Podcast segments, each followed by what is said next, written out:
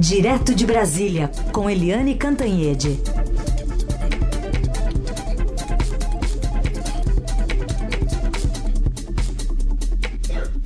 Oi, Eliane, bom dia.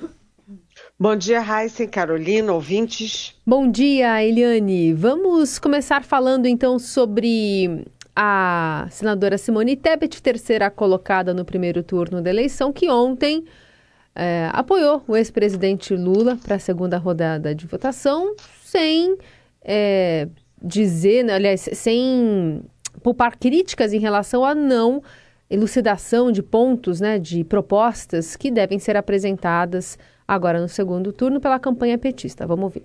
Não anularei meu voto. Não votarei em branco. Não cabe a omissão da neutralidade. Há um Brasil a ser imediatamente reconstruído. Há um povo a ser novamente reunido. Reunido na diversidade, antes e sempre, a nossa maior riqueza. Hoje esmigalhada por todos os tipos de discriminação. Nos últimos quatro anos, o Brasil foi abandonado na fogueira do ódio e das desavenças. Por tudo isso, ainda que mantenha as críticas que fiz ao candidato Luiz Inácio Lula da Silva, em especial nos seus últimos dias de campanha, quando cometeu o erro de chamar para si o voto útil, que é legítimo, mas sem apresentar suas propostas concretas para os reais problemas do Brasil, depositarei nele o meu voto, porque reconheço o seu compromisso com a democracia e a Constituição o que desconheço no atual presidente.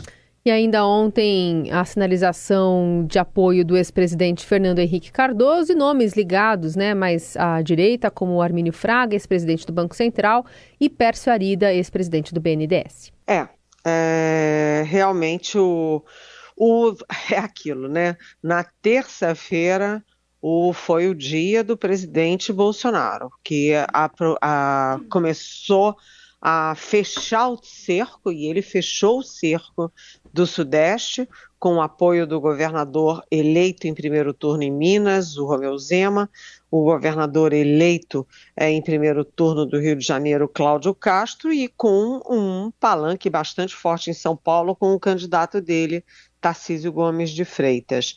Mas ontem o dia foi do ex-presidente Lula. A Simone Tebet é um apoio super importante, por quê? Porque a Simone é, ela teve em torno de 5 milhões de votos, mas não é só isso, ela ganhou todos os debates.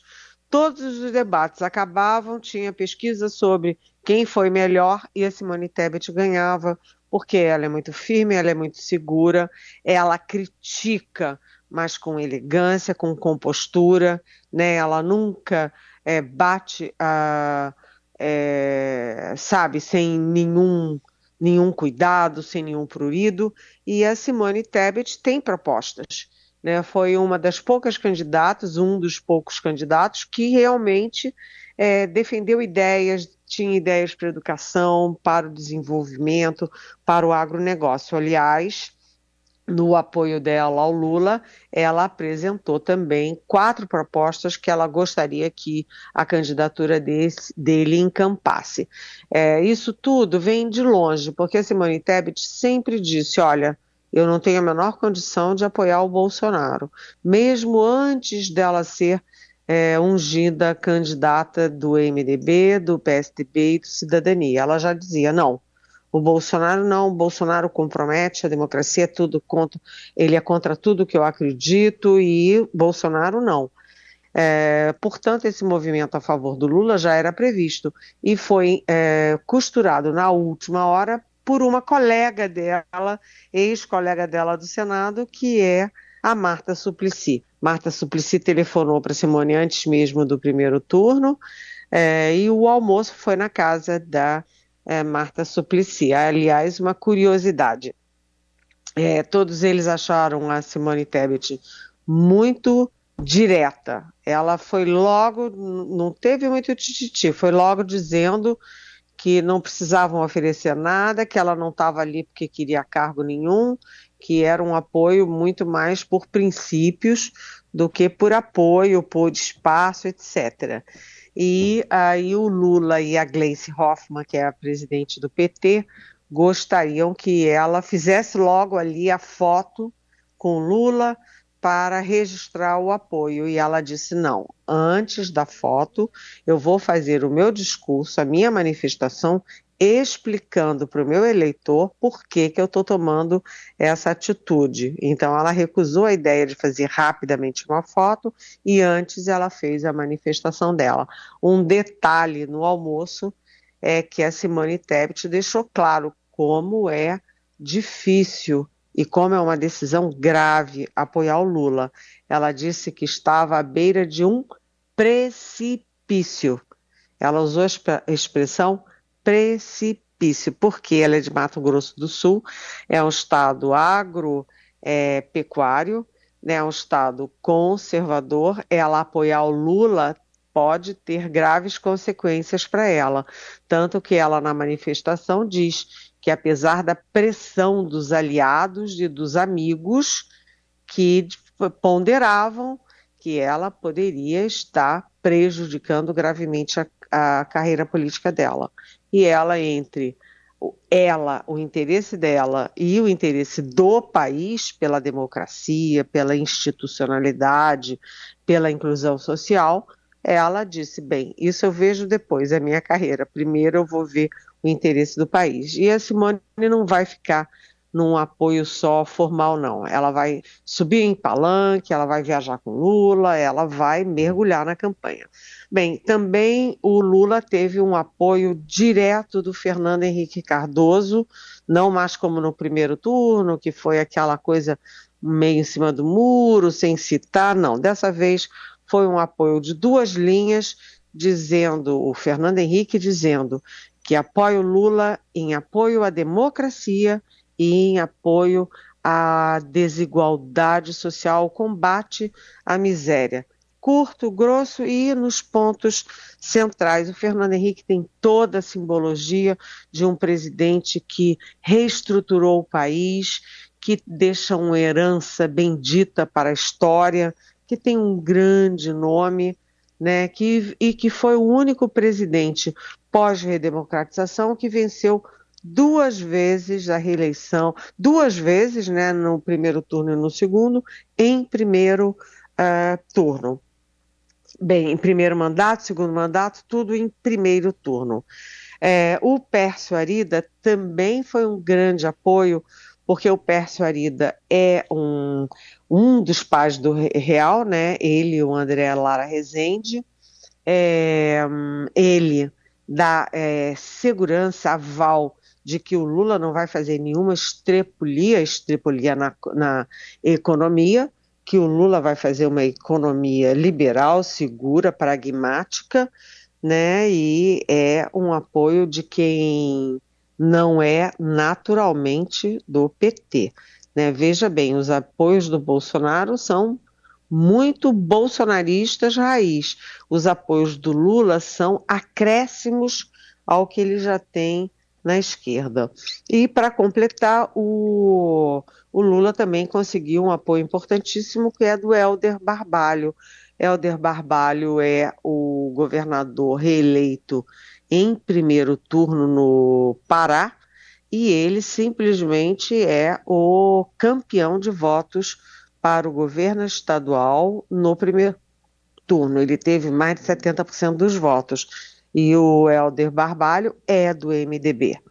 Né? Então, é, puxa é, uma parte do MDB uhum. junto com a Simone Tebet.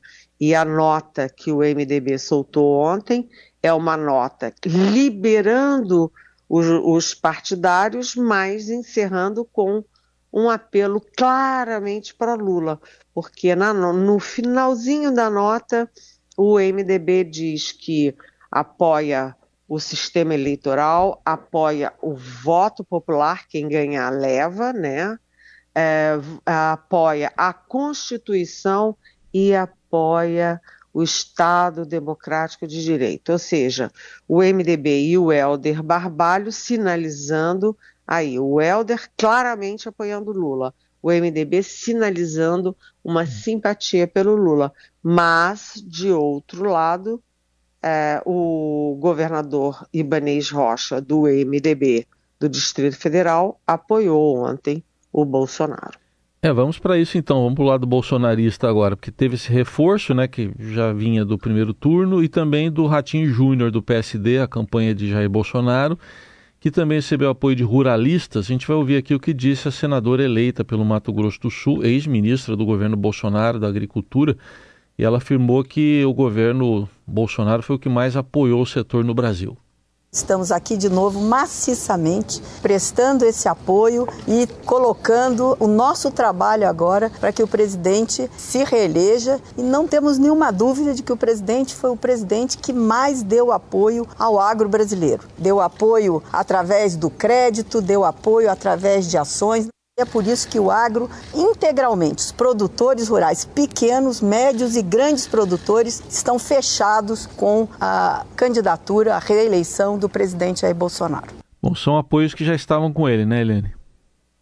É, é não há nenhuma dúvida, né, de que o agronegócio estava com o presidente Bolsonaro. Foi assim no primeiro Primeiro, primeira eleição em 2018, continua assim em 2022, ou seja, é mais do mesmo, né? É diferente dos apoios do Lula, que além de ter a esquerda, né, o PT, o PSB, o PSOL, a rede, etc., ele está ampliando esse apoio para PS, para boa parte do PSDB, boa parte do MDB, boa parte é, os ex-presidentes do Supremo Tribunal Federal, intelectuais, enfim, e os governadores, é, governadores importantes do MDB. E no caso do, do presidente Bolsonaro, ele teve apoio ontem como eu já disse, do Ibanês Rocha, que é do MDB do Distrito Federal, reeleito em primeiro turno, do Ratinho Júnior, que também reeleito em primeiro turno no Paraná, do Ronaldo Caiado, reeleito em primeiro turno em Goiás. Como ele já tinha o Zema de Minas e o Cláudio Castro do Rio de Janeiro, já são cinco governadores eleitos em primeiro turno apoiando Bolsonaro. E faltam mais três o Mauro Mendes, de Mato Grosso, que vai apoiar o Bolsonaro, o, o Antônio Denário, de Roraima, e o Gladson Cameli, do Acre.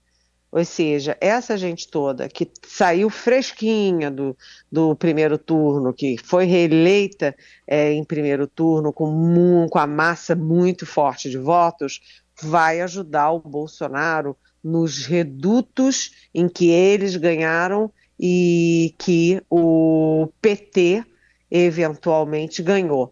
Então, eles vão focar muito é, para trabalhar a favor do Bolsonaro e contra o Lula. É, são apoios importantes, mas os apoios do Bolsonaro são os previstos. O do Lula não eram tão naturais assim. Então, a campanha do segundo turno vai caminhando vai acelerando, com muita gente se perguntando qual é o efeito de tudo isso no eleitorado. Bem, eh, a essa altura, os dois lados estão pensando no eleitorado, mas estão pensando também na governabilidade caso eleito, né?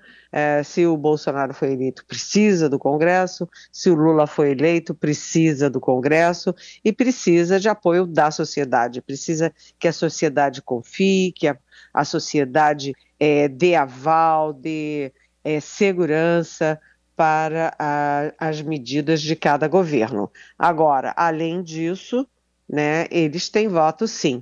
Né, o Fernando Henrique Cardoso tem voto, a Simone Tebet tem voto, o Helder Barbalho tem voto, assim como os governadores que estão apoiando o Bolsonaro.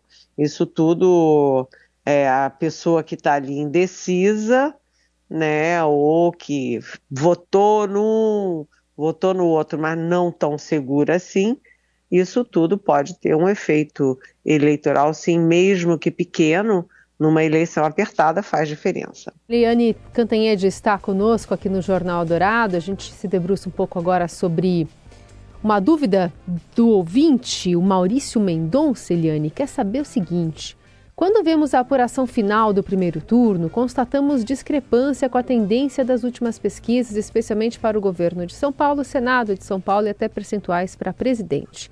Terá sido voto envergonhado ou um novo fenômeno da direita aumentando rapidamente? Agora o PT desce do salto e negocia com o centro uma nova cartada aos, aliás, uma nova carta aos brasileiros condenando a corrupção. E aí, nesse contexto, a gente teve a IPEC divulgada hoje. É. Oi, Maurício. Bom dia. Bom dia, super bom dia. Realmente, essa coisa das pesquisas está sendo muito estudada por toda parte, pelo próprio pessoal dos institutos, né? E também fora dos institutos, o pessoal de ciência política, está todo mundo tentando entender, porque os institutos, no caso da, da, da eleição presidencial, os institutos acertaram as marcas do Lula né, acertaram também a tendência pró-Lula, que era o favorito, mas erram em relação ao Bolsonaro. Isso aconteceu em 2018 e aconteceu de novo agora. Ou seja, é, existe ou uma defasagem de estatística em grupos importantes, como, por exemplo, mulheres, é, como, por exemplo, evangélicos, né? Como, por exemplo, é, o pessoal da classe média, o pessoal da classe média que vai cada vez, quanto mais renda mais tende para o Bolsonaro, pode ser maior do que as estatísticas. Lembrando que a gente tem um apagão de dados no Brasil, né, Maurício? Porque o Bolsonaro cancelou o o IBGE, a gente está sem, sem estatística sobre o Brasil há 10 anos, porque não foram refeitas, não foram feitas as, as pesquisas quando deviam ter sido. Então, a gente está com uma defasagem de base de pesquisa. A pesquisa vai lá e diz assim: o IBGE diz, vamos supor, que você tem 20% é, de evangélicos. A pesquisa procura 20% de eleitor é, evangélico para dar configuração do país. Se a base estatística ela é errada, isso compromete o resultado final. Isso é uma coisa. Outra coisa, você, a gente trabalhava com a hipótese de ter uma onda vermelha, uma onda pró-Lula no, no final, porque ele foi recolhendo muitos apoios, né, artistas, etc. Mas o que se viu foi uma onda pró-Bolsonaro. Tanto que último, as últimas pesquisas IPEC e Datafolha, particularmente Datafolha, captou que o Bolsonaro tinha crescido cinco pontos é, e o Lula tinha caído um entre as mulheres, que era um eleitorado muito solidamente pró-Lula, ou seja, na reta final deu uma sacudida na intenção de votos do Bolsonaro. Mas é, ontem, a gente, como a Carolina me perguntou, saiu o, primeiro IPEC do segundo turno. E o IPEC do segundo turno é favorável ao uh, presidente, ex-presidente Lula, né? Porque nos votos válidos, por exemplo, o Lula ficou com 55% e o Bolsonaro 45%. São 10 pontos de diferença muito forte, né? Uhum. Nos votos totais, o Lula tem 51 e o Bolsonaro 43, que dá oito pontos de diferença. Não existe na história quem tenha essa diferença a favor, como Lula tem, e que tenha perdido a eleição no final. É muito difícil reverter isso. É. Como nada é impossível, a gente sempre considera que deixa uma margem aí de interrogação, de dúvida, mas os dados são muito favoráveis ao Lula. E a rejeição do Bolsonaro continua em 50%, bem alta, e a do Lula 40%, ou seja, 10 pontos também aí favoráveis ao Lula. E o problema continua do Lula continua sendo o Sudeste, porque no Sudeste dá 47 para o Lula, 45 a Bolsonaro, com a margem de erro, isso significa empate. E o, Nordeste, o Sudeste tem 43% dos votos E uh, o Lula precisa investir no Sudeste, enquanto Bolsonaro investe para tirar votos do Lula no Nordeste.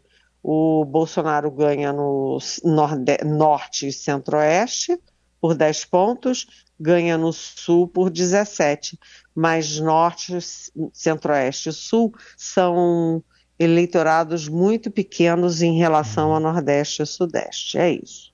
Muito bem. Está no finalzinho aqui, mas queria te ouvir também sobre os apoios de Tarcísio aqui ao governo de São Paulo. Está tá largando na frente nesse ponto também, né, é, Helene? É, e isso é uma má notícia para o Lula, inclusive.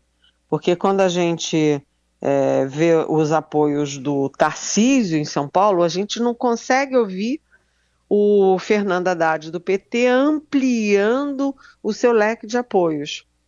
E além disso, o Fernando Haddad entrou, uh, chegou no fim do primeiro turno com uma frustração, né, uma reversão de expectativas, porque as pesquisas davam o Haddad em primeiro lugar e quem chegou foi o Tarcísio Gomes de Freitas. O Tarcísio já é, recebeu apoio, é, apoios importantes. Eu considero o apoio do José Serra ao Tarcísio importante, porque o José Serra é um, um tucano de raiz, né? É, foi fundador do PSDB, é um homem considerado de centro-esquerda e ele manifestou apoio ao Lula para a presidência, mas apoio ao Tarcísio para o governo de São Paulo. Então, isso tem algum significado. Né? Além disso, tem o governador Rodrigo Garcia, do é, que, enfim, que eu chamo de cavalo de Troia, né? Que, que é o do DEM, era do DEM e assumiu o PSDB e implodiu o PSDB, apoiando o, o, o, o Bolsonaro e o Tarcísio.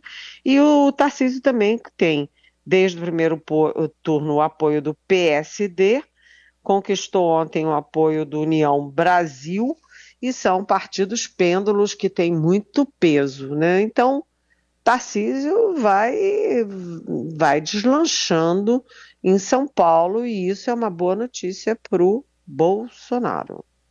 Muito bem. Eliane Cantanhede conosco sempre de segunda a sexta aqui no Jornal Dourado. Amanhã vai sextar, Eliane.